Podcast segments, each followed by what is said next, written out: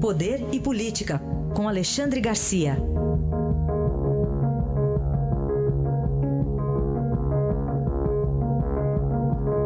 Alexandre, bom dia. Bom dia, Raíssa. Bom dia, Carolina. Bom dia. Vamos começar aqui com a abertura do segundo semestre de trabalhos do Judiciário. Duas mulheres que mandaram importantes recados, né, Alexandre? Pois é, mandaram ver, né, como se diz. A, a, a presidente do Supremo, ministra Carmen Lúcia, logo depois eh, do dia em que a polícia precisou agir para tirar manifestantes que protestavam contra determinados ministros do Supremo, jogaram de novo tinta vermelha, como fizeram com a casa dela, achou que seria necessário de novo dizer que as leis têm que ser cumpridas, as decisões judiciais têm que ser cumpridas, a Constituição tem que ser obedecida, senão não haverá democracia, ao mesmo tempo em que a, a Procuradora-Geral da República, Raquel Doge, reage contra a defesa de Lula, que continua insistindo em tirar de Sérgio Moro os processos, né? Agora, no caso, processo de Atibaia, lá onde duas empreiteiras, duas construtoras aplicaram muitos recursos para deixar o sítio uh, mais ou menos à vontade de Lula. Né? A bagagem de Lula estava lá, a mudança de Lula estava lá, uma boa parte. E, e esse processo está nas mãos de Sérgio Moro, pronto, praticamente pronto para sair a sentença. Ela se manifestou, Raquel Dória se manifestou contra tirar de Sérgio Moro, mantendo sim com ele esse processo. Aí eu não sei se, na hora que a ministra Carmen Lúcia disse que os juízes, os desembargadores, os, os ministros de tribunais superiores têm que pôr a, a, a justiça, a lei acima de preferências pessoais, eu não sei se ela estava pensando nesse desembargador lá do Paraná, que tirou de Sérgio Moro um processo do governador contra o governador Beto Richa, né? Eh, e agora se descobre que a filha desse desembargador tem DAS 5, ou seja, é uma comissionada na governadoria do Paraná. Né? Uma medida estranha também. Mais um caso em que a gente fica a imaginar se eh, não seria a ocasião de o magistrado se declarar impedido diante dessa ligação da filha. Assim como Dias Toffoli e suas relações com, com o PT e com, e com especialmente com Sérgio, com, com José Dirceu, né? É, todo mundo acha que deveria se declarar impedido também. São, são questões aí que a justiça tem que pensar olhando para dentro, né? com base nesse discurso da ministra Carmen Lúcia. Um, a gente ouviu ontem aqui o ministro Fux, num evento lá em Salvador, falando que enfim, candidato condenado em segunda instância não poderia se candidatar, né? E hoje a gente tem a notícia também de que o Fux não só falou em tese, mas também fez um despacho dizendo nominalmente que é, Lula poderá ter a decisão é, publicada como inelegibilidade, né? Chapada, uma, uma, uma decisão publicada ontem que a inelegibilidade chapada, ou seja, evidente, do ex-presidente Lula que, que você acha disso? É, ele quis dizer o seguinte: olha, isso é óbvio. Está né? Escrito na lei, não tem como discutir a respeito. Né? Embora o tribunal uh, vá ser forçado a, tomar, a, a anunciar uma decisão oficial uh, com a candidatura de Lula, que certamente vai ser consagrada agora no sábado na, na convenção aí em São Paulo. Aliás, é bom a gente lembrar, com base nos números que o TSE divulgou ontem, né, uh, que o PT tem seus motivos muito sérios para fazer a convenção em São Paulo. Não só é o local de sua fundação, mas São Paulo tem 33 milhões de eleitores, o que significa mais do que o dobro do segundo lugar, que é Minas Gerais, e quase o triplo do terceiro lugar, que é Rio de Janeiro. A força de São Paulo na eleição é uma coisa incrível. Né? Só o município de São Paulo tem 9 milhões de eleitores. Mas, enfim, voltando ao caso Lula, né?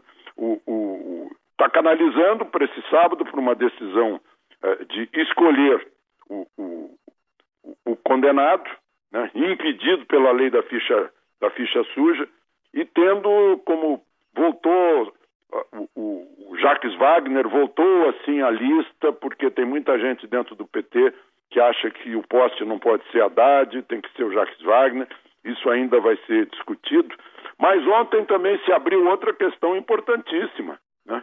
Uma. Se abriu uma questão de que uh, o PT uh, e o PS, uh, o PSB de Ciro Gomes se separam Uh, para tentar deixar Ciro Gomes no pincel, olha, ele não vai representar a esquerda, fizemos acordos em 11 estados, principalmente no Maranhão, o PT vai apoiar o, o Flávio Dino, candidato do PC do B, aí abre portas para, quem sabe, fazer uma composição com Manuela Dávila para a presidência da República.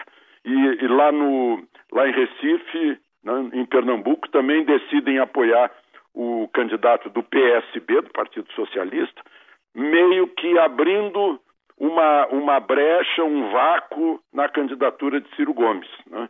Uh, Ciro Gomes, Marina Silva seriam alternativas para a ausência de Lula na, na eleição. Né? Então, os, os petistas estão considerando isso.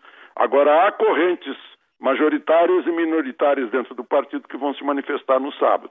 Mas, como a gente ouviu aí o ministro Luiz Fux, presidente da Justiça Eleitoral, se manifestar, é apenas um jogo de cena, um jogo de marketing para tentar transferir o máximo possível de votos, eh, de, de preferências de Lula para um outro, uma outra pessoa. Alexandre, para a gente concluir, eu queria que você comentasse um assunto aí que me trouxe a lembrança de um outro acontecimento. Esse foi ontem, mas me trouxe a lembrança de um acontecimento de dezembro de 83, vai fazer agora 35 anos que foi o roubo.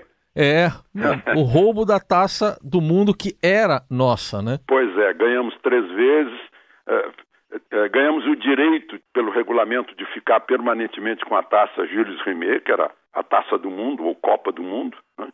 E, e, aqui no Brasil roubaram a taça. Agora ontem roubam uma medalha de ouro, que vale aí no mínimo 4 mil dólares, que foi entregue a uma espécie de Nobel da matemática, né? a medalha Fields, foi entregue a um indiano, a um alemão, uh, a um iraniano, né? foram quatro, enfim.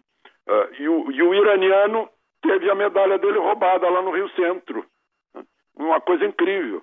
Uh, uma vergonha para o país. Uma vergonha. Né? o país em que roubaram a taça, a Copa do Mundo, roubam agora uma medalha de matemática, uma, uma medalha que é o máximo prêmio de matemática. Pelo menos a gente tem, teve ontem também um orgulho num desastre lamentável. Né?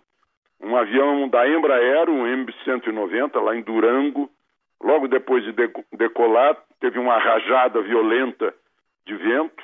Eu não sei se faltou perícia no piloto, mas o avião bateu com com a asa no chão.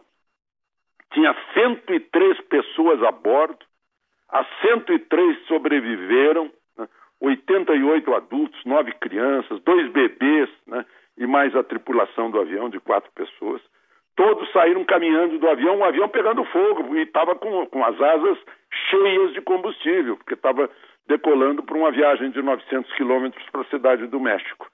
E, e, e aí as pessoas que analisam esse resultado dizem que, em primeiro lugar, a fuselagem se manteve intacta no primeiro momento antes que fosse atingida pelo fogo. Né? Segundo lugar, as rampas de, de saída uh, funcionaram perfeitamente. Né? Terceiro lugar, saíram em ordem uh, as pessoas. Uh, digamos que o pânico não foi suficiente para causar prejuízos. E ontem eu, eu conversei com dois pilotos brasileiros que me disseram o seguinte: conversei sobre isso, sobre esse acidente. Me disseram o seguinte: olha, os aviões da Embraer, desde o Bandeirante, têm fama de serem aviões fortes, né, seguros e confiáveis.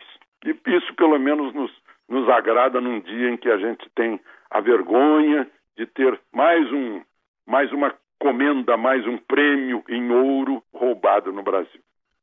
Aí está Alexandre Garcia, que volta amanhã ao Jornal Dourado. Obrigado e até amanhã. Até amanhã.